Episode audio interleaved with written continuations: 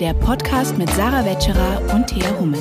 Wir wollen Kirche zu einem safer Space machen.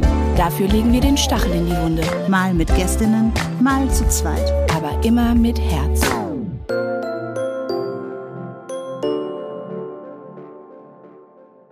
Hallo und schön, dass ihr dabei seid, Leute. Herzlich willkommen zu Stachel und Herz. Hallo Sarah. Hallo. Ja, ich freue mich auch. Stachel und Herz. Boah, dieser Heute Name wieder. rollt mir so schön von der Zunge, ne? Dir auch? Ja, herrlich. Mir auch, mir auch. Ich bin also, immer wieder froh, dass wir den gewählt haben.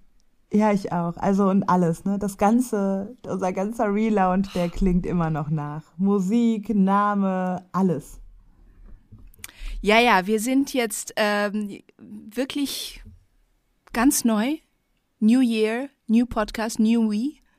Und äh, wir hatten ja die letzte Folge, das war die erste Folge, wo wir nur zu zweit waren. Obwohl wir hatten ja auch die Dezember-Folge, da waren wir auch nur zu zweit, aber das war eine normale Folge. Und jetzt hatten wir eine etwas andere Folge und wir haben eigentlich vor, das monatlich zu machen. Es sei denn, ihr fandet das total doof. Deswegen freuen wir uns über Rückmeldung. Wie fandet ihr denn unsere letzte Folge?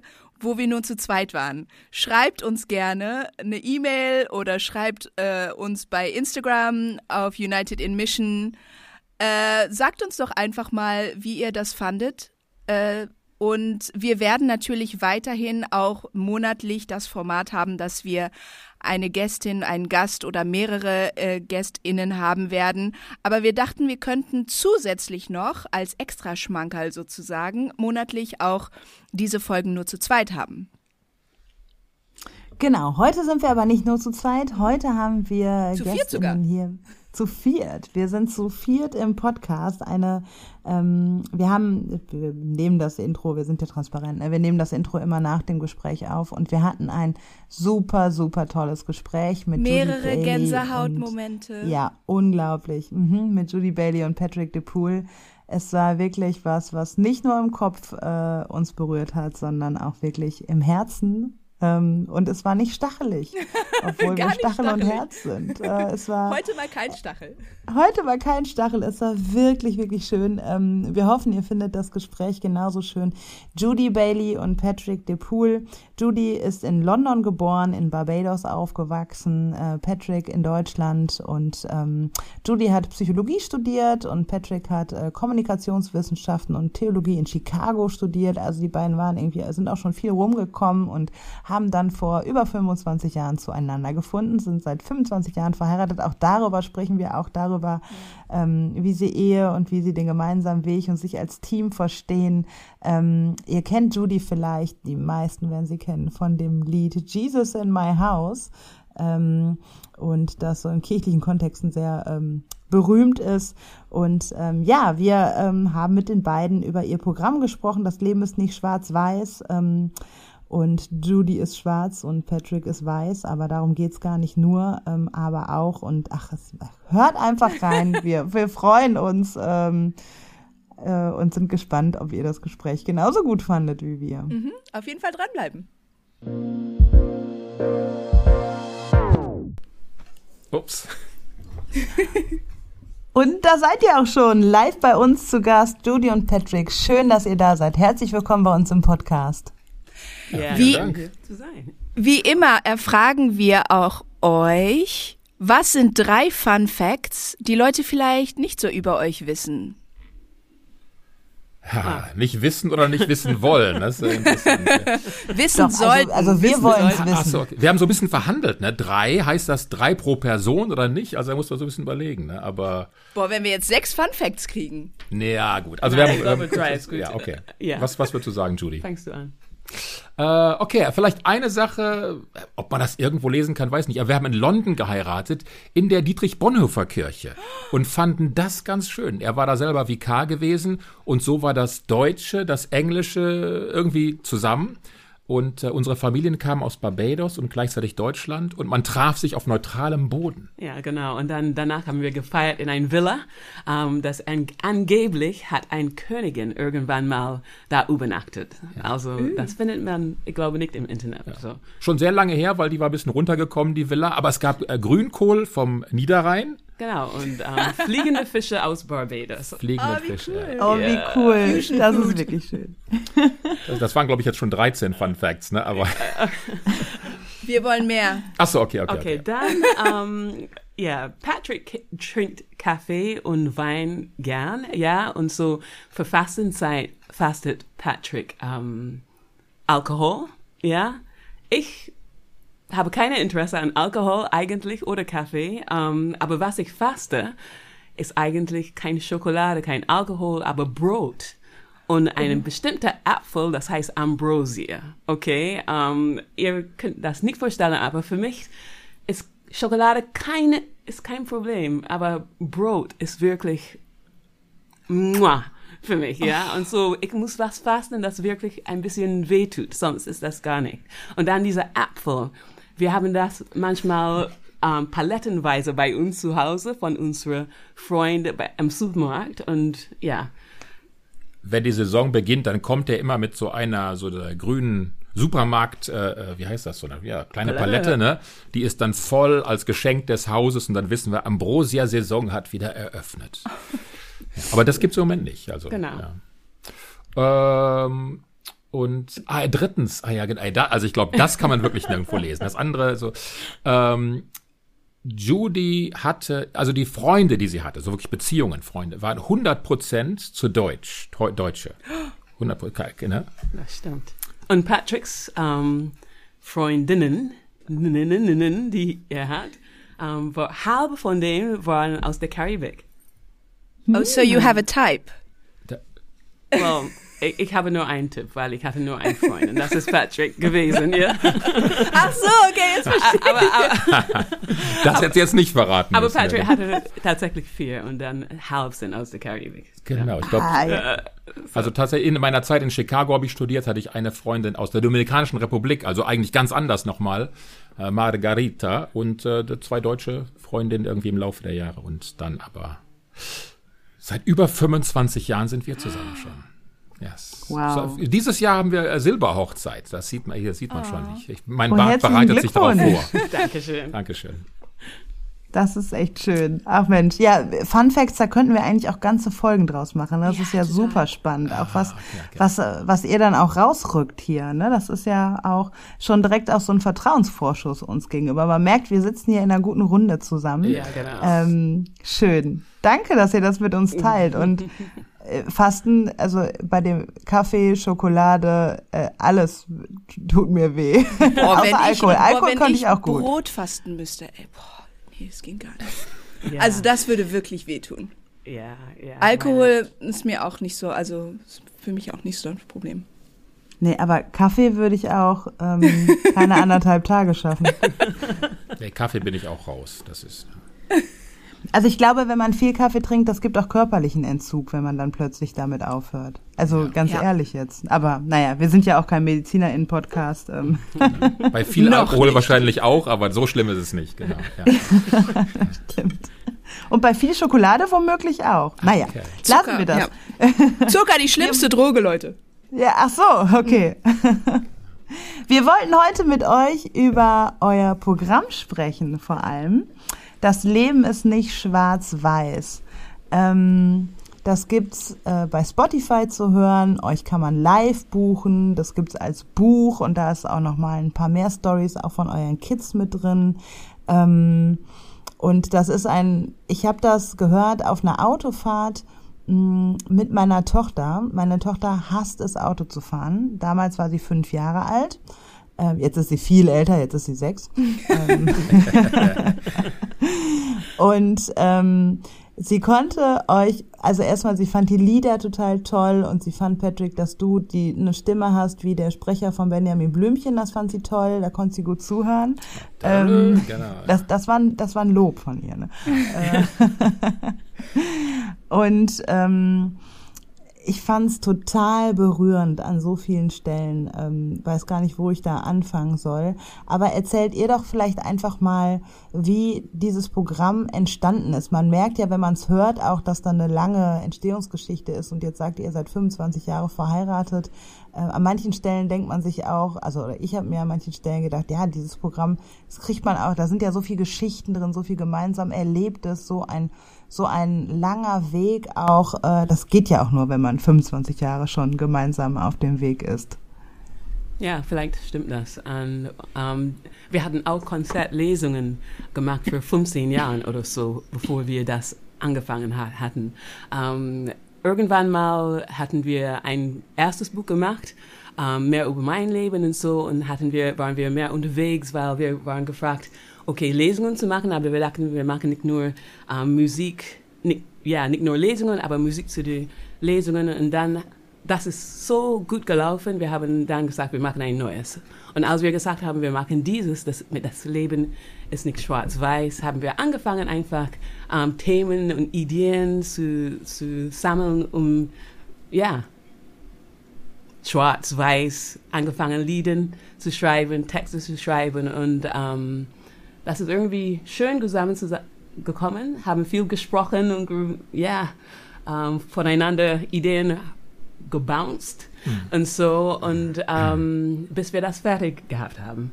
Ich glaube, ich habe auch wirklich so ein, so ein schwarzes Notizbuch für mich gehabt, wo ich ja. mit Texten angefangen habe, die auf einer Seite schwarz geschrieben und weiß und dann so ganz viele Begriffe und äh, was man so als schwarz wahrnimmt oder schwarz ist und weiß und auch das dazwischen von Zebrastreifen und Pinguinen und also einfach mal so mit Ideen gespielt, mit Worten gespielt und dann auch Geschichten gesammelt. Also es ist wirklich so langsam entstanden, dass man sagt, ey, das fällt mir dazu ein und äh, ich, ich, ich glaube, es war uns wichtig, eben gegen so dieses, was man so von außen sieht. Ach ja, schwarz-weiß, das Sortierte, die Schubladen. Das war auch schon ähm, im letzten Programm drin über Judys Leben, als sie sagte, ich bin nach Deutschland gekommen, wie war das, eine Schwarze in Deutschland? Also, ähm, aber dann wurde es nochmal ein groß, größeres Thema, aber ist auch nicht das einzige Thema, äh, weil Schwarz-Weiß gibt es in so vielen Bereichen. Mhm. Ich glaube, das ist das auch das, was mich sehr interessiert hat an dem Programm. Einfach die Vielfalt, äh, die darin vorhanden war. Ihr wart einerseits sehr persönlich, aber auch politisch, geschichtlich. Es war witzig, es war, die Musik ist wunderschön und auch die, die Songtexte ähm, sind, sind so tiefgründig. Und ich glaube, ähm, für mich war es, ja, ich weiß nicht, ob ihr das überhaupt so als Beitrag zur Antirassismusarbeit sehen würde, dieses Programm. Vielleicht könnt ihr dazu was sagen. Aber für mich muss ich sagen, dass ich es ähm, viel spannender fand als so einen trockenen Vortrag, wo man nur Worte hört und ähm, die vielleicht auch manchmal so ein bisschen moralisierend sind. Ich hatte zu keinem Zeitpunkt während eures Programms das Gefühl, dass ihr irgendwie so mit der Moralkeule daherkommt, sondern es ist, war subtil und, und, und ähm, ja, im Englischen relatable. Ne? Also Leute konnten mhm. sich identifizieren, egal wer man ist, glaube ich, kann man sich identifizieren äh, mit den Geschichten und mit den Songs. Und ähm, aber wie ist das für euch? Ähm, seht ihr das als Beitrag zur Antirassismusarbeit? Und was ist vielleicht auch so ein Vorteil von so einem Programm gegenüber einem normalen Vortrag zum Beispiel? Ja, ich würde sagen, auf jeden Fall ja. Ähm, auf jeden Fall hat das womit zu tun. Ähm, ich meine, als schwarze Person lebt man mit dieses ganze Thema einfach. Es ist einfach in dich drin. Äh, es ist einfach so. Und ähm, wie Patrick gesagt hat, hatten wir schon in das andere Programm, das vorherige Programm, schon gesprochen von meinem Leben und so weiter, wie es ist, ja, als wir kleine kind Kinder hatten, um, ähm, in der Kindergarten zu sein und zu wissen, wow, der Hautfarbestift ist rosa. Oder um, ja, dass ich in Deutschland als Musikerin sehr gut angenommen bin. Um, aber wenn, ja, das ist, weil ich Musikerin bin. Wenn ich arbeitslos wäre, wäre das eine andere Geschichte. Hätte ich andere Herausforderungen. Um, und so wollten wir das auf jeden Fall ein bisschen klarer bringen. Vielleicht ist es um, präsenter geworden, das Ganze wegen unserer Familie und wegen unserer Kinder.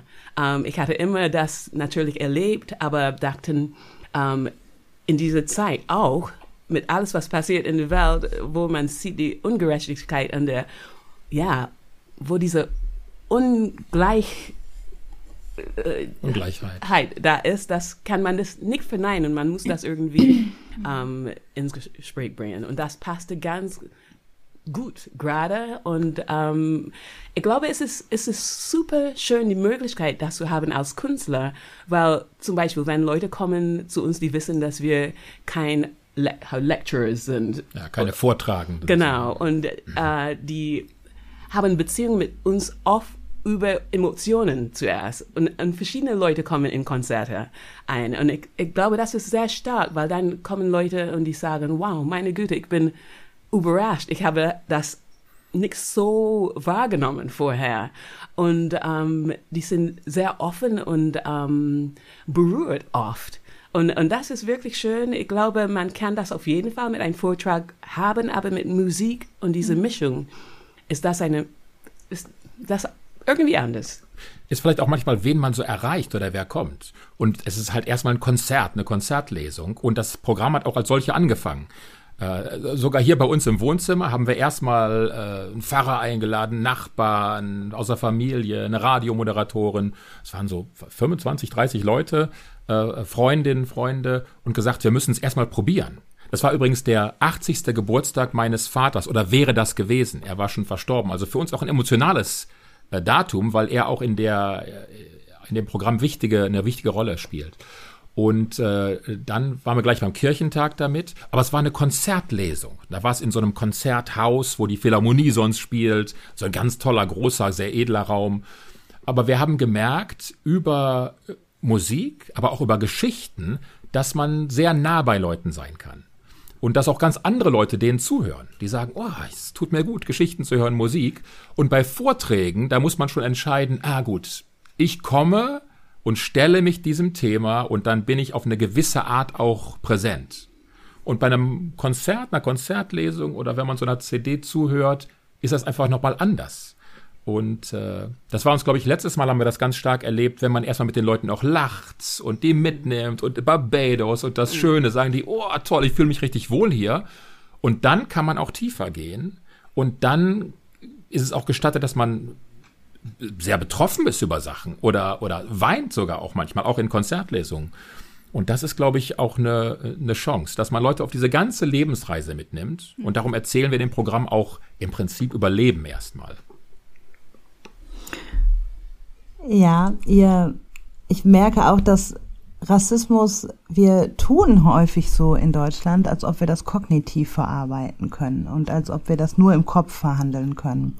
Und genau das finde ich in eurem Programm so schön, weil es eben auch tiefer geht als im Kopf, weil es das Herz berührt. Und das sehe ich im Prinzip auch so, dass Rassismus können wir nicht nur im Kopf verhandeln. Das betrifft unseren ganzen Körper, das betrifft unsere Emotionen. Man merkt ja auch, dass ähm, Diskussionen, äh, sei es irgendwo am Familientisch oder in Gemeinden auch ähm, oder in diversen Talkshows, ja sehr emotional hochkochen. Und da merkt man, finde ich, ja sehr schnell, dass es nicht über den Kopf zu lösen ist, weil wir alle ähm, ja rassistisch ähm, geprägt sind und zwar so tief zurück in unsere Kindheit, so tief zurück in in das, was wir als normal und als Selbstverständlichkeiten in unserer Gesellschaft und in unserem Leben ansehen, dass wir das gar nicht nur mit unserem Kopf regeln können, weil es eben ähm, so tief in uns reingepflanzt ist, dass wir uns über vieles gar nicht so richtig bewusst äh, sind.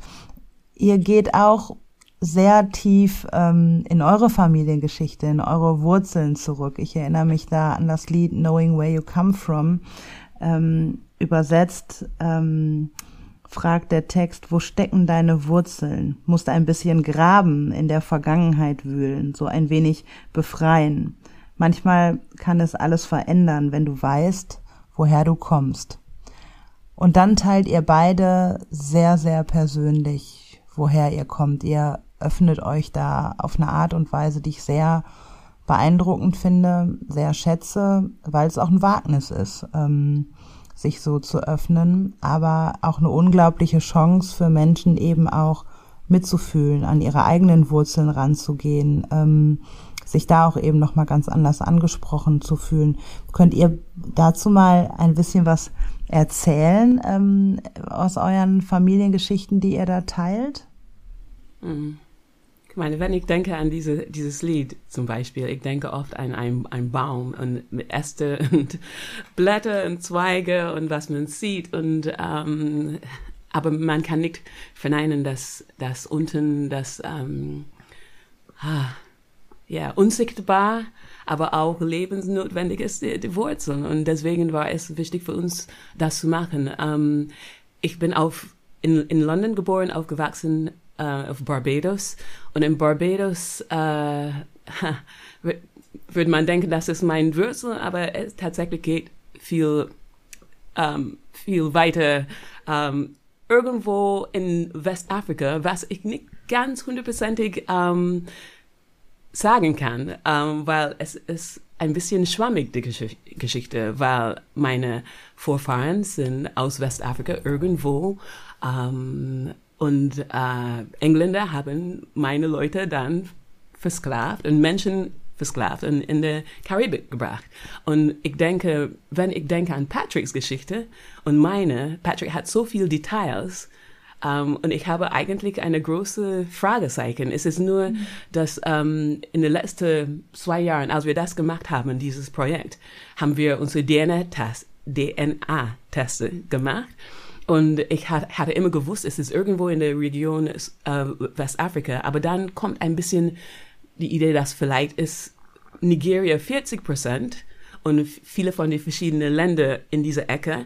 Ähm, und man sieht wirklich tatsächlich die Route von dieser ganzen Kolonialismus und äh, dieser ähm, Dreieckshandel. Ähm, und ich hatte 20 Prozent, ich habe 20 Prozent europäisch drin und ein kleiner Prozent ist deutschsprachig sogar.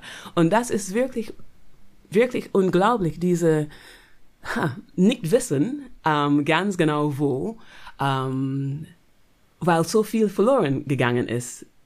Die Namen waren weggenommen. Bailey ist nicht mein eigentlicher Name, das ist der Name von äh, Plantagebesitzer.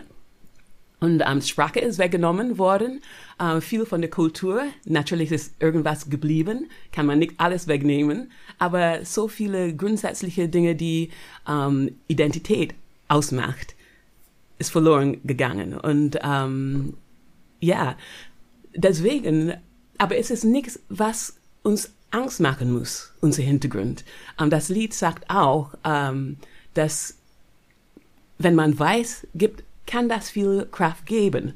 Und vielleicht kann man Dinge ein bisschen mehr verstehen, wenn man diese Wissen hat und keine Angst hat.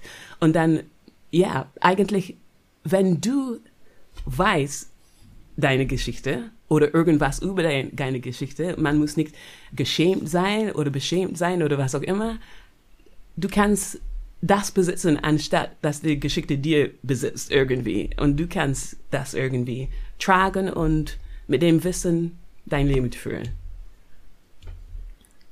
Ja, ich, äh, Knowing Where You Come From war für mich auch ein Thema. Es gibt übrigens ein ganz wunderbares Video dazu mit einer äh, tollen Tänzerin, Willi Stark, ähm, wo wir einfach nochmal versucht haben, das aufzugreifen. Ähm, aber das war eben auch dieses in Kontrast setzen, dass wir gesagt haben, bei uns beiden sollen wir nicht nur die Geschichte erzählen, sondern die Geschichte hinter der Geschichte. Vielleicht das, was man sonst nicht so erzählt. Was mir oft erzählt wurde, ist, dass einerseits wir eine äh, Bauerngeneration waren, da, äh, äh, äh, dass immer wieder äh, Landwirte aus der Region sich geheiratet haben, die Höfe nicht zu verlieren, das Land nicht zu verlieren. Das war die eine Familienseite. Die andere adlig von Obstfelder, die aus Schlesien kamen, aus Berlin teilweise. Und ähm, ich habe wirklich einen Stammbaum, den man so ausklappen kann, ich glaube auf drei, vier Meter, wo diese von Obstfelder sich dargestellt haben. Ähm, das habe ich dann auch gefunden für die anderen Familienteile. Und zwar war das im Nationalsozialismus gar nicht so unwichtig, nachzuweisen, dass man arisch war. Und zwar zurück bis nach 1.1.1800, um zu sagen, ich bin wirklich, mein Blut ist clean, ich bin wirklich super deutsch und arisch. Wobei arisch was ganz anderes ist, aber das war ja irgendwie egal. Ähm, wenn man in der SS war, sogar bis 1750. Also es gab wirklich so Jahreszahlen, da muss man nachweisen. Und dann wurden in eigenen, ganz vielen Familien viele aktiv, um zu sagen, ah, guck mal hier, hier, hier. Und wenn es mal eine, auch eine äh, psychische Krankheit gab, ein Selbstmord, dann musste man das mal sehr, sehr gut erklären können, um jetzt nicht zu sagen, uh, dein Blut ist ja doch nicht ganz so toll oder sowas. Ähm, diese Geschichten haben wir aber erst eigentlich so zufällig fast eher gefunden, nachdem mein Vater gestorben war. Und zwar eher, weil er nicht drüber geredet hat, ist meine Schwester darauf aufmerksam geworden, dass sie mehr wissen wollte, weil sie mal irgendwelche Dokumente gesehen hatte. Sie hat einen Amerikaner geheiratet, da stand drauf Wahlvater und Wahlmutter bei ihm. Und sie dachte, was heißt das? Und als sie ein bisschen nachforschte, äh, hat sie äh, von, von äh, dem Ort, wo er geboren wurde, so eine Seite aus dem äh, Geburtenbuch bekommen. Und da standen ganz viele Notizen drauf. Die ist wirklich vollgekritzelt an ganz vielen Stellen. Und da stand in einer kleinen Ecke Lebensborn drauf. Und das war so ein schwarzer Punkt, muss man fast sagen. Also das war, das konnte man nicht sehen in der Familie. Ähm, da redete keiner drüber. Und als wir dann nachforschten, nach dieser Geschichte hinter der Geschichte, kam so ganz vieles zum Vorschein, dass auch Rassismus auf eine ganz andere Art ist. Dass nämlich sein Leben als sehr wertvoll bewertet wurde, ähm, während in Konzentrationslagern um die Ecke sozusagen, ich habe das Geburtshaus auch besucht, ähm, Menschen vernichtet wurden, kann man nicht anders sagen, wurden äh, da wirklich Kinder gehegt und gepflegt, weil die so wertvoll waren. Davon erzählen wir dann auch intensiv. Übrigens auch, das ist so ein bisschen unsere künstlerische Chance, die wir haben. Wir sprechen von dem Mann, der den Himmel in seinem Namen trug. Und, ne, und der, der gegen Abtreibung war und der jungen Schwangeren helfen wollte. Aber ich glaube, so war das Erlebnis in der Zeit auch. Boah, da ist endlich einer, der mir was Gutes tut. Wenn wir natürlich dann heute die Geschichte hören und allein den Namen Heinrich Himmler, läuft es einem kalt über den Rücken. Aber darum nehmen wir Leute erstmal mit und versuchen vielleicht so ein bisschen die nachempfinden zu lassen, oh, das ist aber ein guter, der Mann, der den Himmel in seinem Namen trägt.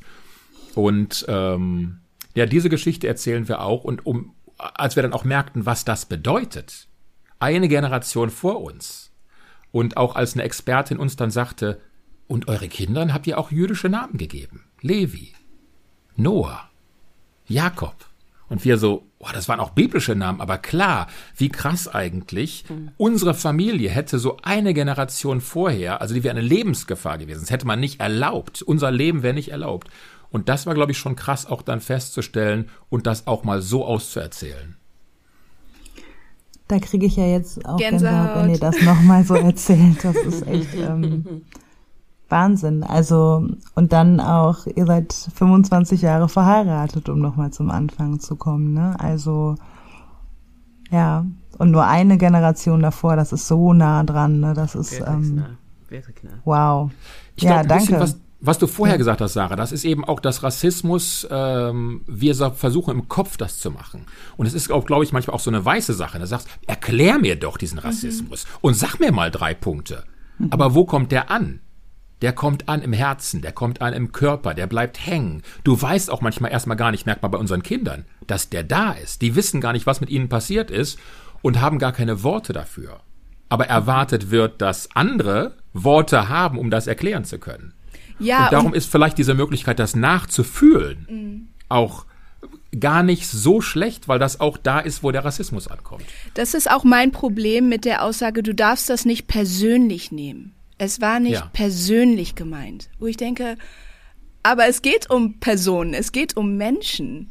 Ne? Ja, genau. Und äh, ja, das ist genau das, was du sagst, dass wir irgendwie versuchen, das so zu mit dem Kopf zu verstehen und auch mit dem Kopf ähm, erklärt zu bekommen und dann auch ja andere in die Pflicht nehmen. Du musst mir das jetzt erklären, damit ich es verstehe.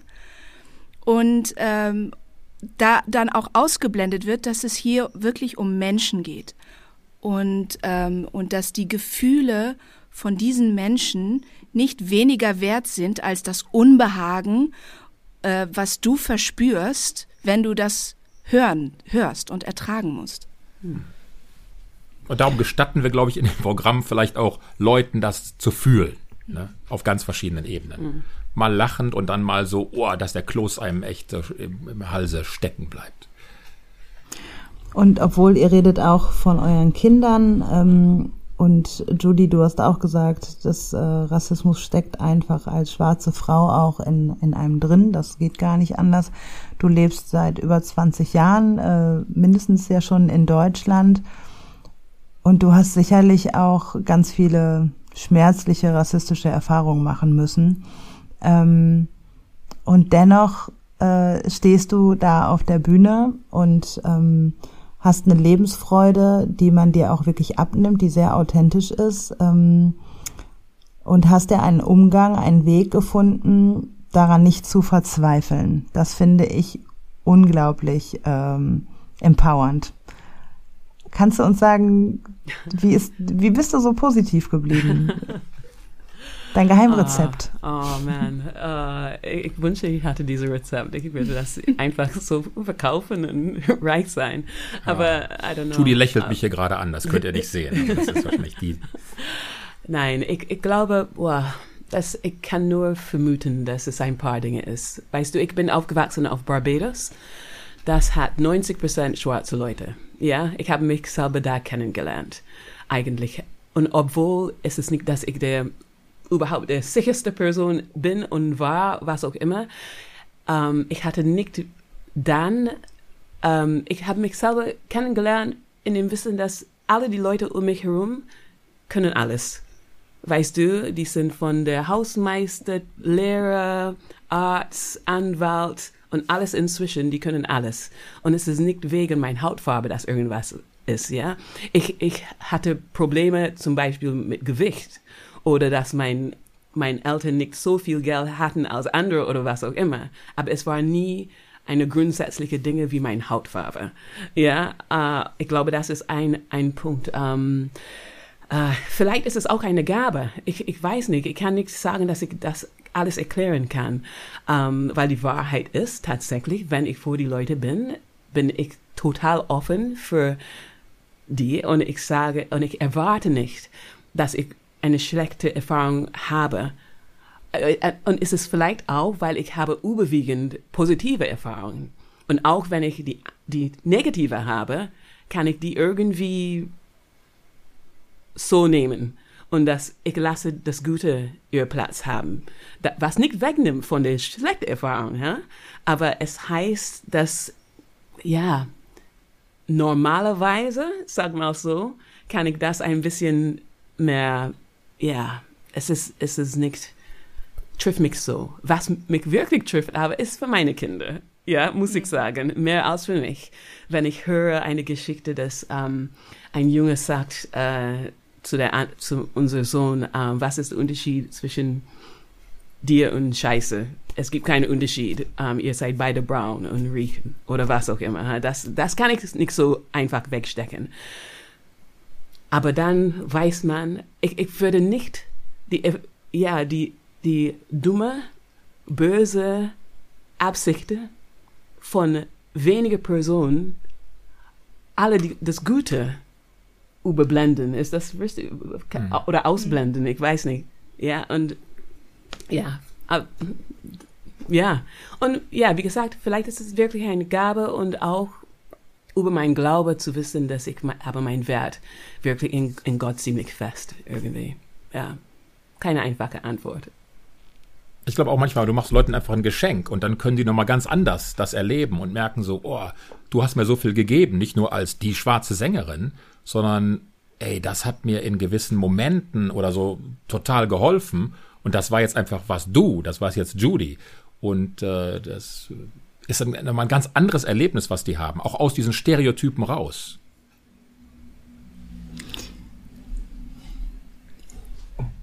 Ich, ähm, es gab noch einen Text, ähm, der für mich und Sarah auch sehr hervorgesprungen ist und so weiter. Also in diesem wirklich wundervollen Programm. Ähm, wir werden ihn auch noch hören. Das freut mich sehr. Ähm, und zwar heißt er äh, Das Leben ist. Ähm, und stellt nochmal auf so wunderbare Weise dar, wie vielfältig das Leben ist und, und dass das äh, manchmal schwierig ist, aber eigentlich vor allem wundervoll. Patrick, Patrick, du, du liest jetzt nochmal für uns. Ja, das ist nett und das ist aber auch so ein bisschen gemein, weil wenn wir diese Konzertlesungen machen, dann erzählen wir ganz, ganz viele Geschichten. Und ähm, als Zuge haben wir bei uns dann gedacht, es darf äh, einen Text und ein Lied geben. Also nicht nur das Lied, sondern das, ich durfte auch nochmal. Und dann so als Highlight, als Ende, als Zusammenfassung, als Ausblick, als ja, als, als Mutmacher, aber vielleicht auch nochmal als zu sagen, so, hey, jetzt nimm's auch ernst oder was, haben wir diesen Text. Also im Prinzip überspringt ihr jetzt alles andere, aber äh, das machen Naja, wir mal. Wir aber- hören jetzt also- die Zugabe, oder? Aber die Leute, aber die. Leute, die den Podcast jetzt hören, die werden ja auf jeden Fall direkt bei Spotify oder auch auf sämtlichen anderen Kanälen umswitchen Ah, und das genau. Leben ist nicht schwarz-weiß hören. Von daher, es ist, ähm, ja, es ist jetzt ein Spoiler, aber äh, die Emotionen ziehen sich ja durch, durch das ganze Programm. Und die Musik von Judy lohnt sich alle Male. Ähm, auch die können wir leider nicht hier einspielen, aber dazu müsst ihr sowieso rübergehen und euch das anhören. Also Patrick, aber jetzt du, wir hören ähm, Das Leben ist. Das Leben ist ein wirkliches Wunder, eine Entdeckungsreise, ein Fluss, ein Fest, ein freier Fall. Ein Lernen und Lärm, ein Lachen und ein Weinen, eine Schönheit auf den zweiten Blick. Das Leben ist ein Geschenk, ein Glück, eine Gnade, ein Gottvertrauen, ein Engel, der den Teufel in mir kennt. Ein bis jetzt ist noch jeden Tag die Sonne aufgegangen. Das Leben ist ein Aha-Erlebnis, eine fortwährende Überraschung, ein Blumenstrauß, ein Hey, ich mach das auch zum ersten Mal. Ein Kreislaufzusammenbruch. Ein Jesus in my house. Ein Vergeben, ein Helfen und sich helfen lassen, ein Unglaublich und ein Glauben. Ein Wir schaffen das, ein Oh, nicht echt jetzt. Ein Ist eigentlich nur unsere Familie so verrückt oder ist das normal? Das Leben ist weniger kluge Sprüche raushauen und mehr Widersprüche aushalten. Das Leben ist ein Trotzdem und ein Trotzen, ein Dennoch und ein Danke, ein Suchen, Finden und ein sich finden lassen, eine grüne Aue und ein Und ob ich schon wanderte im finsteren Tal, dein Stecken und Stab trösten mich. Das Leben ist ein Schritt nach dem anderen. Keine gerade Linie, ein Regenbogen, ein Spielraum, ein Kunstwerk, Musik in meinen Ohren, eine Pilgerreise nach Hause, ein Hoffen ohne Ende. Ein Lassen, Einfalls Reichtum, Einatmen, einmalig. Vieles. Das Leben ist sehr vieles, aber das Leben ist nicht schwarz-weiß. Ja, vielen Dank. Ähm, wie man schon in eurem Text, Verzeihung, wie man schon in dem Text gehört hat und in dem ganzen Programm und auch wenn man sich eure Konzertreise so anguckt, ihr seid viel in Kirche unterwegs und Rassismus ist natürlich ähm, ein Thema für euch. Wie passen Rassismus und Kirche für euch zusammen? Erlebt ihr das in der, erlebt ihr Rassismus in der Kirche? Ähm, gibt es so einen bestimmten, eine bestimmte Art von Rassismus, die so sehr kirchenspezifisch ist und die es anderswo vielleicht nicht so gibt? Ähm, und ja, was ist vielleicht auch eine besondere Herausforderung, was äh, die Antirassismusarbeit in der Kirche betrifft? Äh, Wir waren eingeladen, so eine kleinen Flyer zu machen und haben den genannt, ist Gott farbenblind? Es sollte gehen um Kirche und Rassismus. Ist Gott farbenblind? Und wir haben angefangen mit einer kleinen Geschichte. Äh, wirklich passiert. Also das ist uns auch total wichtig. Die Geschichten, die wir erzählen, sind nicht erfunden, nicht ausgeschmückt. Das ist so gewesen. Da kannst du andere Leute fragen, das ist so. Ähm, einer unserer Söhne war auf Klassenfahrt, sitzt in einem Park, hat gerade ein Eis gegessen, seine Freunde auch. Ähm, da sind so zwei ältere Frauen, die ihn so rüberwinken zu sich und sagen so, hey, komm mal, komm mal, komm mal. Und der kennt die natürlich nicht und denkt so, äh, als Jugendlicher, was soll ich jetzt bei diesen zwei älteren Frauen? Aber die insistieren irgendwie und er äh, guckt so ein bisschen peinlich berührt weg. Daraufhin kommen sie auf ihn zu, geben ihm Geld, damit er sich ein Eis kauft.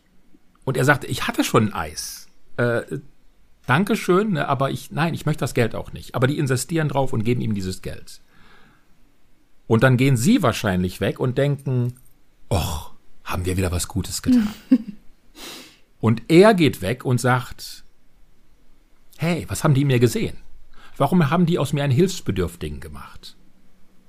Was, was ist mein Problem? Das ist einer, der gerade sein Abi jetzt macht, also super gut. Und er wird so gesehen und dazu gemacht.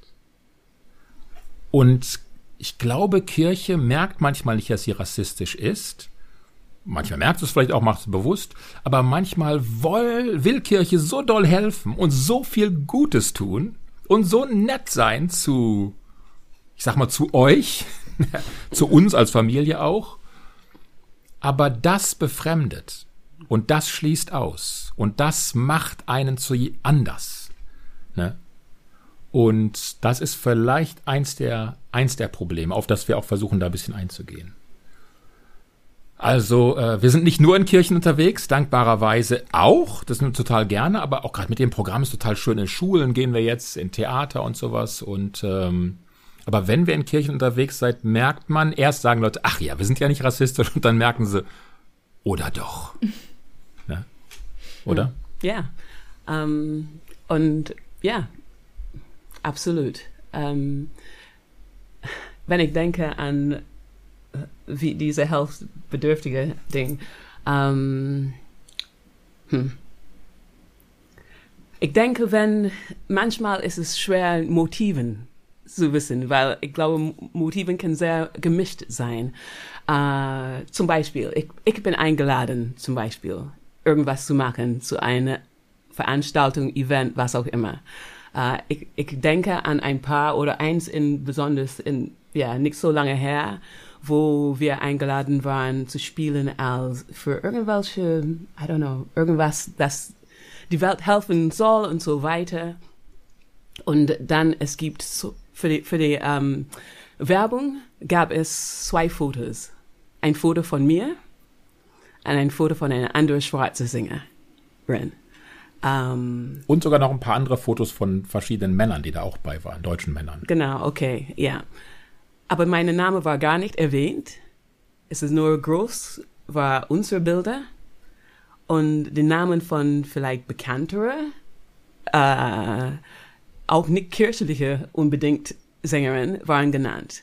Und man denkt, okay, mein Bild ist okay, weil es zeigt diese Multikulti, ja, wir möchten, wir sind offen, aber ähm, der Name ist es nicht wert zu schreiben, ähm, warum. Ja. Einige Leute würden sagen, oh, aber dein Foto war da. Für mich, um ehrlich zu sein, das ist nicht das große Ding. Es ist nur, was heißt das? Was, ist, was sind die Motive manchmal? Und es ist schön, ähm, zu dem Tisch eingeladen zu werden. Aber für mich, wenn wir zu einem Tisch eingeladen werden, darf man mitreden, mitentscheiden ähm, eigentlich sehr präsent da, nicht nur als Gast dann irgendwie sitzen, aber ein, einfach wie andere andere, alle andere um den Tisch ähm, diese Position wirklich wahrnehmen und ausüben irgendwie und, und respektiert werden, genau wie alle anderen, ja und sowas zum Beispiel oder eine andere Situation. Ich denke an eine ähm, Hochschule, was war das ganz genau? Ähm, äh, eine evangelische Akademie, wo, äh, wozu ja. ich eingeladen war, oder wir ähm, einfach zu reden über was macht ein gutes Lied aus. Und äh, die kurze Geschichte ist, dass irgendwie ein einfaches, einfaches in Anführungsstriche Lied war gar nicht gesehen als ein gutes Lied, weil es so eingängig war, obwohl es Leute mitgenommen hat aber eine sehr komplizierte, klassische, ähm, man hört es 20 Mal und es ist schwer noch zu erinnern, ist ein gutes Lied. Ich, ich sage das nur zu sagen, dass es ist, dass diese Idee von Exklusivität irgendwie ist ein bisschen hochgeschätzt. Mhm. Auch ohne das unbedingt zu wissen. Und es ist vielleicht nicht genau Rassismus, aber für mich, mich hat Rassismus auch viel mit Inklusivität zu tun. Und ich glaube, wenn wir nicht über diese Grenze von, dass wir möchten Leute, ja, how to say, includen, I don't know ja, you say, einschließen, einschließen ja. dann haben wir wirklich Probleme, zu dem rassistischen Teil zu kommen. Weil wenn wir nicht inklusiv sein können, dann haben wir schon ein großes Problem. Und so, um, für mich, ich würde sehr gern eine Kirche sehen, die offen sind zu aller, alle verschiedene Art von Musik, alle ähm, Eingehensweise in Glaube und aus, wie man das, äh, I don't know. So ausdrückt. Ja, aus, äh, ausdrückt. Auslebt auch. Ja, ja mhm. genau. Und so, ich glaube, wir haben noch einen Weg zu gehen. Wir, sage ich, als Teil von der Kirche. Ja, die gute Absicht, die steht so oft im Vordergrund, ne? Und die verhindert auch eine selbstkritische Auseinandersetzung. Das ähm, beobachte ich auch an sehr vielen Stellen. Und als du das jetzt gerade nochmal geschildert hast von deinem Foto und dass du quasi namenlos gemacht wurdest, das knüpft ja auch an die Kolonialgeschichte an, von Genau. der du gerade eben berichtet hast. Ne? Du weißt gar nicht, wo deine Vorfahren genau herkommen. Bailey ist der Name ähm, ähm, des Sklavenhändlers ähm, und es ist nicht dein Familienname eigentlich. Und dann, wenn man diese Sachen auch miteinander verknüpft, die diese Kolonialgeschichte, die wir alle im Gepäck haben, und dann dein Foto sieht, wo du wieder namenlos gemacht wirst, dann ist das ähm, das ist nicht voneinander zu trennen und das ist ganz, ganz wenig Leuten überhaupt bewusst. Ähm, und da gibt's noch viel, ähm, ja, viel Lernbedarf auch in der Kirche, aber auch in der Gesellschaft, weil diese Verknüpfung zwischen dem heutigen Foto ohne Namen und der Kolonialgeschichte, die muss man ja sich auch durch Wissen aneignen. Da sind wir doch wieder beim Kopf, aber auch ähm, durch Geschichten. Also ähm, die Geschichte, die du eben erzählt hast, wo der Name Bailey herkommt. Ähm, und das finde ich dann ja auch nochmal ganz ähm, eindrücklich, dass sich das so durchzieht. Und zum Thema Elitarismus in der Kirche können wir eigentlich auch eine Podcast-Folge machen, oder? Das ist total schön, dass du das gerade auch noch angesprochen hast. Das ist auch nochmal ein ganz, ein ganz anderes Fass irgendwie. Vielleicht ist wirklich auch manchmal die Frage, was ist das für eine Einladung? Ne? Und man hat auch das Gefühl, hier auch in unserer Kirche im Dorf, äh, da kann natürlich erstmal jeder hinkommen. Da sind auch Geflüchtete, die total gerne kommen und so. Aber wie lange bleiben die? Also was für eine Einladung ist das? Ist das so Dekoration? Ha, wir sind eine kunterbunter Kirche. Wie schön, ihr seid alle dabei. Ne? Äh, Ist man oder nur zu ist das- Gast, ja? ja, ja, genau. Und so ein bisschen Schmuck, Bergwerk. Oder ist man wirklich auch eingeladen, mitzuwirken, mitzumachen, zu verändern? Vielleicht auch eine Kultur zu verändern, in die man gar nicht so reinkommt, weil die seit Hunderten von Jahren so stabil, resistent ist und ja, hier ist manchmal die Ausrede, hat man fast den Eindruck, sagen, ja, da sind so viele Alte, die sind damit aufgewachsen, das müssen wir jetzt auch so beibehalten. Und dann denkt man, also dauert das dann diese Veränderung von Konfirmation bis, bis Begräbnis, ne, 50, 60, 70, 80 Jahre, bis sich was ändern darf. Ne? Und, und so lange ist man da eben nur Beiwerk oder, oder nicht. Und trotzdem gibt's auch mal wieder hoffnungsvolle Zeiten, wo man auch mitwirken darf. Aber ja, was ist eine, was für eine Einladung ist das? Das finde ich eine interessante Frage. Ich habe gestern ähm, ein Bild von Aladin Elmar Falani, ähm, der ist Professor in Osnabrück ähm, und beschäftigt sich viel mit Rassismus im Bildungssystem. Und er hatte ein sehr schönes Bild darüber, ähm, was Inklusion eigentlich bedeutet und warum das auch, auch so viel Abwehr stößt. Wenn man das Ganze mal zu Ende denkt, dann geht es ja nicht nur darum, dass jetzt alle am Tisch sitzen wollen und ein Stück vom Kuchen haben wollen, gerade so zweite, dritte Generation auch in Deutschland, sondern die wollen das Rezept vom Kuchen jetzt auch verändern. Und das fand ich so, da dachte ich nur so, ja, damit mit Ja. diesem Bild trifft er so den Kern, weil darum Ja. geht's eigentlich. Das Rezept vom Kuchen wird jetzt gemeinsam verändert. Aber meine Oma hat das immer so gemacht. Aber Kardamom gehört nicht in den Kuchen. Genau, fand ich ein sehr schönes Bild, da musste ich gerade Ja, dran super. denken. Ja. Ich habe noch mal eine ganz andere Frage, die mir aber sehr auf dem Herzen liegt. Ähm, ich erlebe was bei euch beiden oder nehme was wahr, das ich auch bei Tupoka Ogette wahrnehme. Ähm, und zwar ist Judy Bailey ja so eine Marke. Also man kennt dich, Judy. Ähm, und man kennt auch Tupoka. Ähm, und viele kennen aber eure Männer im Hintergrund gar nicht. Ähm, oder ähm, ja, es, es geht im Prinzip, es geht um dich und dennoch geht's ja auch um euch beide. Das wird in dem Programm Das Leben ist schwarz-weiß ja auch sehr, sehr deutlich, dass ihr da auch ähm, als Team ähm, unterwegs seid und so weiter. Aber häufig kennen ja vermutlich die meisten Menschen, die auch diesen Podcast hören, eher Judy und weniger Patrick. Ähm, und das finde ich schon auch sehr eindrücklich. Ähm, und das sagt auch für mich viel über eure Ehe und euer gemeinsames als Team unterwegs sein aus, dass Patrick als Mann Und das ist nicht so üblich, auch wenn da vielleicht Menschen, die das jetzt hören, gleich äh, Gegenbeispiele im Kopf haben. Es ist aber generell, da können wir uns glaube ich schon darauf einigen, nicht so üblich, dass der Mann sich eher zurücknimmt und die Frau die Bühne bekommt. Wie handelt ihr das miteinander aus? Wie ähm, wie wie ja wie wie kam es dazu oder wie wie geht's euch so auch äh, damit? Ja, ja, ich meine, ich weiß, dass die ganze Wahrheit ist, dass ähm, ich das nicht allein machen könnte. Das ist auf jeden Fall die Wahrheit. Es wäre unmöglich. Es wäre unmöglich. Und ähm, als Team hast du schon richtig gesagt. Es, es, das klappt gar nicht. Weißt du, diese, ähm, diese Prozent, kleine Prozent, wo man mich vorne sieht, ist nur ein kleiner Teil, kleines Teil, kleiner Teil von unserem Leben. Und ähm, ja, was, was, was sagst du, Patrick, dass du Ja, klar, ich glaube, Leute erleben natürlich Ausschnitte ähm, und äh, ich, äh, du kannst auch wesentlich besser und schöner singen als ich. Also das, äh, nee, aber es ist, glaube ich, äh, tja, wie ist dazu gekommen, hast du vielleicht ein bisschen gefragt. Also wir haben tatsächlich so angefangen, wir haben beide was ganz anderes studiert. Judy hatte Psychologie studiert, ich Kommunikationswissenschaft, vorher auch äh, Theologie in Chicago. Und ähm, als wir zusammenkamen, hat Judy schon Musik gemacht und brauchte jemand, der einfach sie begleitet, unterstützt, äh, übersetzt, fährt, so organisiert. Und so haben wir eigentlich angefangen, uns auch kennenzulernen und zusammenzuarbeiten und dann aber auch darüber gemerkt, wie wichtig diese beiden Aspekte sind. Also Bühne ist natürlich äh, ja eine Stunde, aber dahinter sind 100 Stunden, die was anderes passiert. Und das ist natürlich das, was viele Leute auch erleben und sehen. Und dann schließen sie vielleicht auf die anderen 100 Stunden, aber die laufen ja vielleicht auch ganz anders. Ähm, und trotzdem hat Judy da eine, eine, wunderbare und eine große Gabe, auch Menschen zu berühren, zu bewegen, was, was zu verändern auch, über so eine lange Zeit jetzt auch schon. Die, das erste Album war 1990. Also das finde ich eigentlich erstaunlich.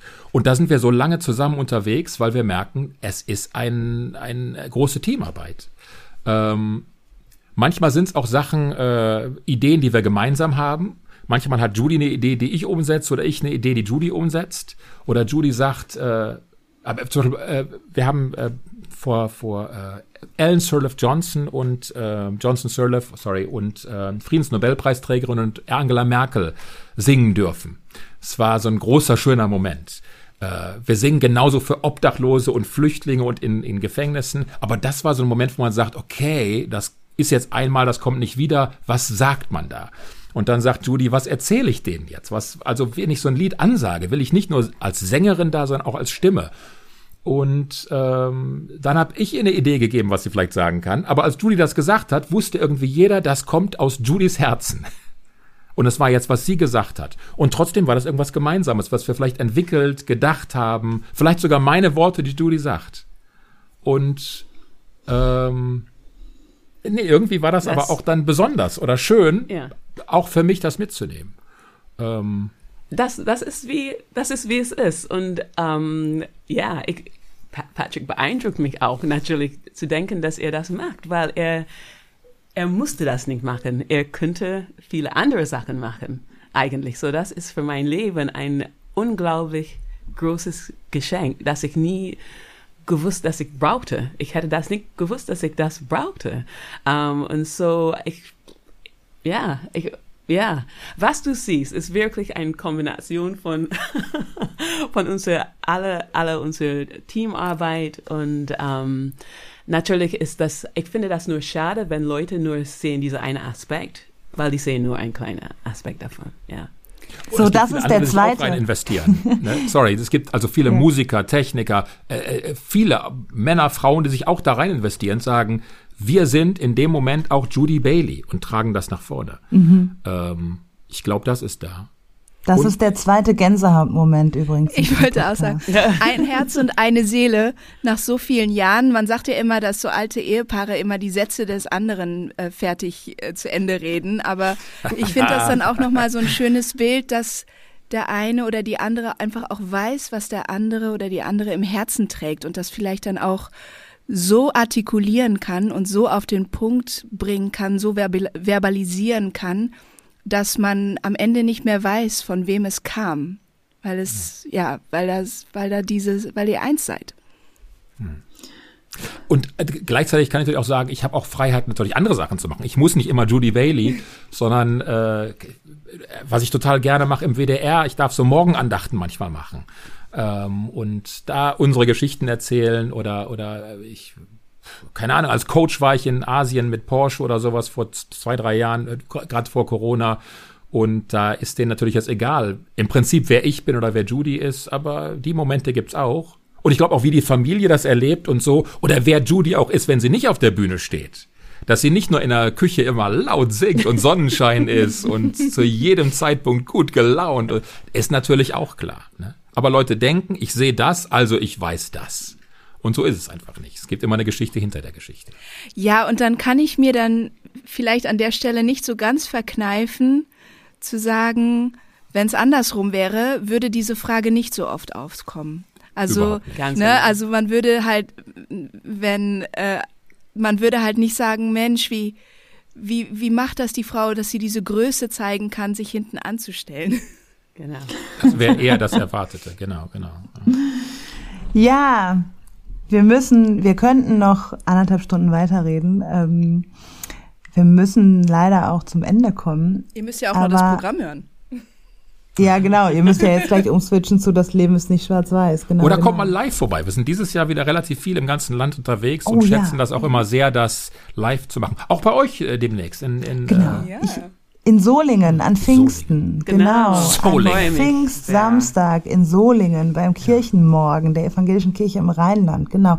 Und da freue ich mich sehr drauf, weil ich habe es, wie gesagt, nur im Auto gehört und habe schon Gänsehaut gekriegt und, ähm, und auch sehr berührende Momente, muss ich sagen. Ähm, und live das Ganze zu erleben, ist wahrscheinlich auch nochmal was ganz anderes. Da freue ich mich drauf. Und man kann euch ja sogar auch buchen, ne? wenn man sagt, Mensch, das wollen wir auch bei uns in der Gemeinde, im Kirchenkreis oder sonstige ähm. Orte haben. Genau, ja. Und da, da auch den Mut zu sagen, ich suche mir andere Partner.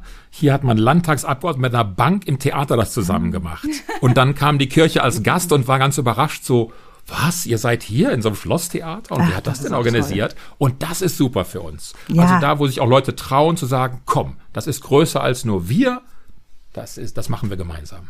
Ja, äh, das ist ja auch toll, dass Kirche da auch ihre eigenen Gemäuer verlässt und so über die Grenzen hinausgeht. Das ist auch total schön. Das ist, äh, ja. Abschließend will ich euch aber kurz fragen noch. Kurz, äh, wenn das überhaupt, äh, muss jetzt nicht. Ich stelle die Frage Ja, nur kurz. kurz geht nicht. Ja, ja. Äh, nee, muss auch nicht. Äh, das ist ja auch das Schöne hier in unserem Gespräch heute. Ähm, seit zwei Jahren reden wir anders über Rassismus, seit dem Mord an George Floyd, den Anschlägen in Hanau, ähm, auch in der Kirche. Ähm, es ist irgendwie so ein anderer Diskurs gesamtgesellschaftlich, ähm, den ich wahrnehme. Es ist auch, wir reden auch nicht nur über Rassismus, sondern eben auch über andere Diskriminierungsformen, sind irgendwie ähm, sensibler geworden für einige Dinge. Und ähm, da wollte ich euch fragen, seht ihr das auch so, beziehungsweise was, was gibt euch Hoffnung? Was macht euch hoffnungsvoll, dass ihr dann auch eben immer singend fröhlich in der Kirche steht und äh, oder eben auch nicht. Es gibt ja auch weiterhin Tiefpunkte im Leben, aber das Leben ist ja eben nicht schwarz-weiß. Aber was, was macht euch hoffnungsvoll? Ja, auf, auf jeden Fall, dass es mehr gesprochen wird und thematisiert wird. Auf jeden Fall. Ich hoffe, hoffe sehr, dass die Leute nicht ähm, sich ermüden werden über diese Themen, weil es ist da und es bleibt. Und ähm, aber das gibt mir Hoffnung, dass das wirklich mehr in Medien alle ja sprechen und auch, ähm, dass es in den Kirchen gesprochen wird und auch in den Schulen gesprochen wird, weil in der Kirche fehlen Leute, in der Schule muss man da sein. Und das ist viel mehr in der Schule, das ist toll. Und so wenn die jüngere Generation das irgendwie in sich tief drin haben, das, das ist Blödsinn, zu, zu denken, dass andere Leute, dass Leute ungleich sind. Das ist so, solcher Quatsch. Wenn das tief drin sitzt, dann das gibt mir Hoffnung, dann ja, für die Generationen, die kommen danach, dass das wirklich tatsächlich eine grundsätzliche Bewegung machen können. Und ähm, das, wie wir das leben, ist anders. Das gibt mir Hoffnung auf jeden Fall. Ja, wir haben eine befreundete Familie hier gehabt und es war auch tatsächlich wesentlich schwerer, meinem guten, guten Freund und Vater gewisse Dinge zu vermitteln, weil der es immer so verstehen wollte und seine Tochter, die 13 ist, ihm viel mehr erklären konnte und erzählen konnte dazu und sagen, ey, was ist dein Problem, Papa? Und da haben wir auch gedacht, ey, wie cool. Ne? Also da, da merkt man, dass sich was verändert hat. Ähm, dass das Thema jetzt mehr auch besprochen oder befragt wird, finden wir toll. Das Programm ist vorher entstanden, in großen Teilen. Aber tatsächlich ist nochmal so ein Text über Rassismus nochmal stärker reingekommen, weil wir merkten, das ist auch eine Chance, das jetzt mit zu erzählen. Aber das, das Große und Ganze stand, und das hätten wir auch sonst so erzählt und gemacht. Also, pff, ja, natürlich, seit hunderten von Jahren ist das Thema da und äh, aber dass offene Ohren und vielleicht auch offene Herzen gerade da sind, ist auch sicherlich eine Chance. Und dass Kirche auch so denkt, so, oh, stimmt, auch auf dein Buch bezogen, der Jesus im Hintergrund ist aber erschreckend weiß. Haben wir gerade noch so Bilder gesehen. Jesus war knallweiß in der Mitte, die Jünger waren noch ein bisschen dunkler und die Randfiguren, die wurden noch dunkler. Ne? Und das war echt einfach ein gemaltes Bild an einem Ort, wo jemand uns sagte, nee, Rassismus gibt's bei, also bei uns nicht. Ne? Ihr habt es woanders erlebt, aber nein, hier nicht. Ne? Und sagten, guck dir mal die Bilder an. Also, also das ist echt so krass manchmal. Ja, ja genau. Und dann, dann auch ähm, bei uns im Dorf gibt es ein Projekt, das wir gemacht haben für drei Jahre und das wir wiederholen dieses Jahr, ähm, wo verschiedene Leute zusammenkommen. Es gab ähm, verschiedene Vereine, Kirchenchoren, verschiedene Leute, ähm, unsere Band dabei und auch ähm, Geflüchtete vor Ort kommen zusammen, machen Musik. Und so was ganz Praktisches. Wir machen das jetzt in diesem Jahr äh, in ein paar Wochen wieder. Ähm, so was, wo Leute tatsächlich mit Hand und Füße dabei sind und die sagen, hey, wir kommen zusammen, wir treffen verschiedene Leute. Ganz praktisch, dass wir uns hier vor Ort nicht nur theoretisch wirklich treffen und irgendwas bewegen, wo wir sind. Wir haben gesehen, dass es geklappt hat und wir hoffen nochmal, dass das weitergeht und ähm, das gibt uns Hoffnung zu sehen, dass es gibt so viele Interesse und ähm, dass wir wirklich irgendwas so bewegen können.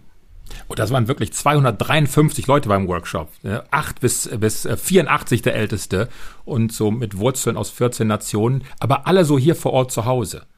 Und das war irgendwie das Tolle. Ähm, und ich glaube, da, da haben wir auch manchmal Zeichen gesetzt, nicht nur in Liedern, sondern das erste Essen haben die Geflüchteten gemacht. Und man hatte immer das Gefühl so, man muss denen ja helfen. Und plötzlich merkt man, das tollste Essen, was ich in meinem Dorf je gegessen habe, haben die für uns gezaubert. Moment. Und das in und Alpen so am umdrehen, Niederrhein.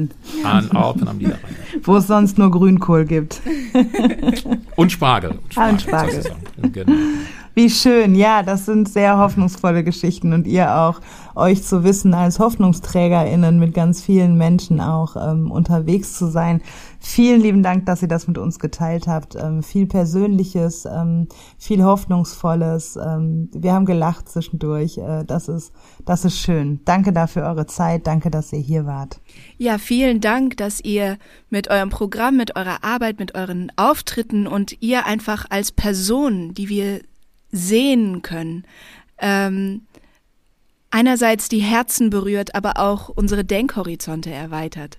Das passt, glaube ich, auch so ein bisschen zu unserem Konzept von Stachel und Herz, dass wir versuchen, äh, ja, eure Köpfe anzusprechen und uns und euch zum Nachdenken anzuregen, aber gleichzeitig ähm, auch euer Herz ansprechen wollt. Ja, vielen Dank, dass ihr heute da wart und äh, wir freuen uns sehr, wenn ihr die heute zu, die ihr heute zuhört, euch das Programm von Judy und Patrick anhört und sie auch mal live in Aktion erleben könnt.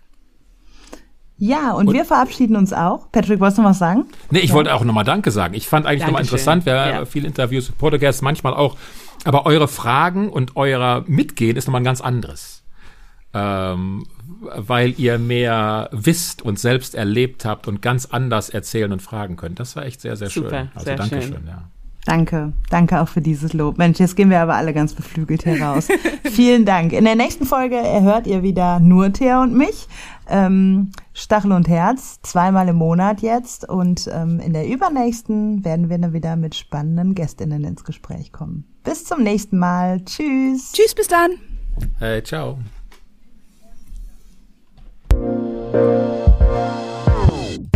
Dies war ein Podcast der Vereinten Evangelischen Mission. Wir hoffen, die heutige Folge hat dir gefallen und zum Weiterdenken und Nachfragen angeregt. Falls ihr Fragen an uns habt oder uns Feedback geben wollt, freuen wir uns sehr darüber. Schreibt uns auf Instagram oder ganz klassisch per E-Mail an podcast.vemission.org. Weitere Informationen findet ihr auf www.rassismusundkirche.de. Mit dem Podcast wollen wir dazu beitragen, Kirche zu einem sichereren Ort zu machen. Daher versuchen wir, unterschiedliche Perspektiven hörbar zu machen und wissen gleichzeitig, dass wir nie alle Perspektiven abbilden können. Wenn ihr das für eine gute Idee haltet und uns darin unterstützen wollt, schreibt über uns auf euren Social-Media-Kanälen oder lasst uns eine Bewertung bei Spotify oder iTunes da. Danke für eure Unterstützung, fürs Reinhören und vor allem für all die Menschen, die den Podcast inhaltlich und persönlich mit Beiträgen bereichern. Bis dahin mit den besten Grüßen von der VEM aus Wuppertal.